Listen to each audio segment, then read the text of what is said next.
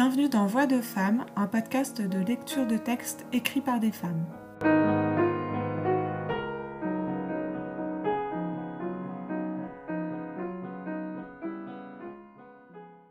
Adèle Van Rett, La vie ordinaire.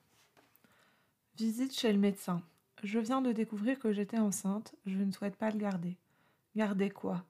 L'enfant qui n'en est pas encore un. Le possible non souhaité qui est devenu réel, soudain, hier, sur le lavabo, devant les deux traits bleus parallèles du bâtonnet.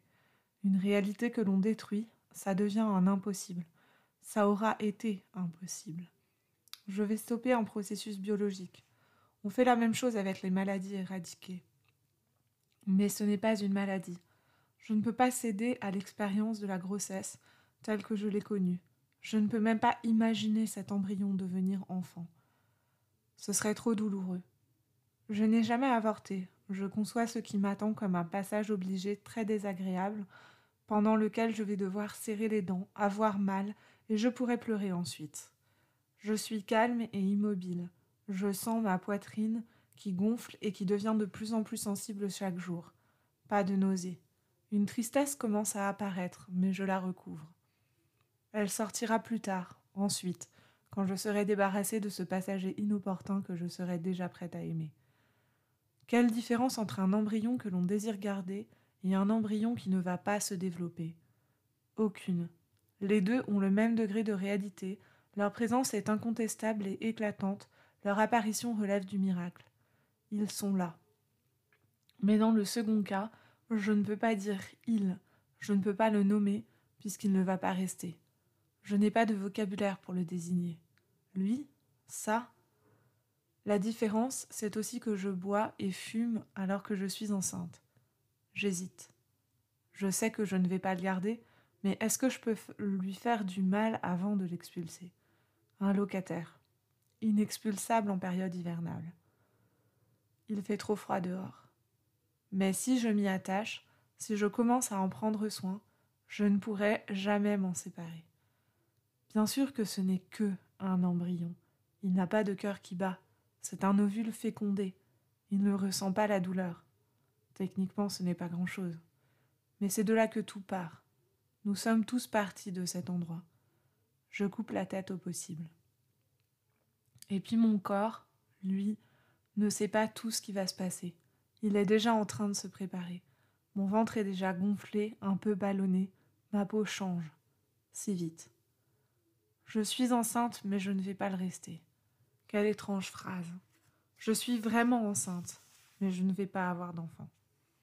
Et si je le gardais? Et si, envers et contre tout, je décidais d'avoir cet enfant déjà là? J'irais vivre seule. Si, il a un cœur. Je viens de vérifier. J'ai lu. À trois semaines, le petit cœur de bébé commence à battre. Bébé? Je ne peux avoir un autre enfant juste parce que manque le courage d'avorter.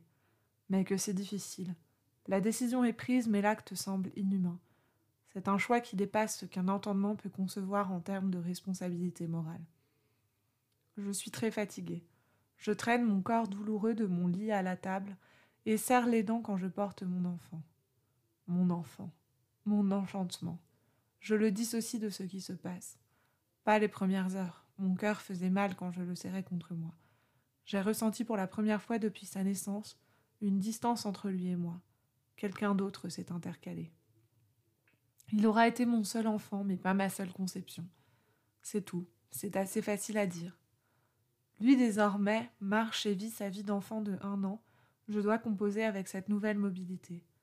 Il va où bon lui semble, mais je ne peux pas le laisser hors de mon champ de vision trop longtemps, de peur qu'il n'ouvre la fenêtre ou avale un objet trouvé par terre. Je porte en moi un autre début de vie, et je suis désormais en fusion avec l'être que je ne désire pas. J'essaie autant que possible d'envisager les conséquences. J'ai exploré la possibilité de le garder. Je n'ai trouvé aucun désir en moi. Si la grossesse perdurait, je sais que je pourrais créer le lien idoine facilement. Il suffirait de laisser faire. Mais je n'ai pas l'énergie d'enchaîner si vite avec une autre grossesse et de revivre ce que je viens de vivre. J'ai vécu pleinement l'aventure depuis le premier jour avec lui, absolument en phase. J'ai créé un équilibre qui me convient. une autre grossesse, un autre enfant, je n'en ai pas l'envie. C'est aussi simple que ça. La culpabilité vient de la disproportion entre mon envie et ses conséquences. Je vais interrompre un début de vie par manque d'envie. Ça ressemble à un caprice. Mais ça n'est pas un coup de tête. Comment ne pas ensuite être hanté par cet acte? Je ne le conçois pas comme un meurtre, car la nouvelle vie que je porte en moi est encore à un stade à peine embryonnaire, un nid dont je ne connais même pas la visibilité. Reste le risque d'une grossesse extra-utérine, qui m'allégerait la responsabilité parce que l'embryon ne serait de toute façon pas viable. Mais l'avortement serait alors beaucoup plus lourd, hospitalisation en ambulatoire, anesthésie générale, aspiration, curtage. Dans l'autre option, l'embryon est viable, trois comprimés suffisent à l'éjecter, mais ma responsabilité est alors entière. Vivre avec la responsabilité de son absence ou avec celle de son existence Dans les deux cas, je suis responsable. De sa mort ou de sa vie. Laquelle suis-je plus à même d'assumer jusqu'à la fin de mes jours? Le deuxième enfant que nous n'aurons pas eu.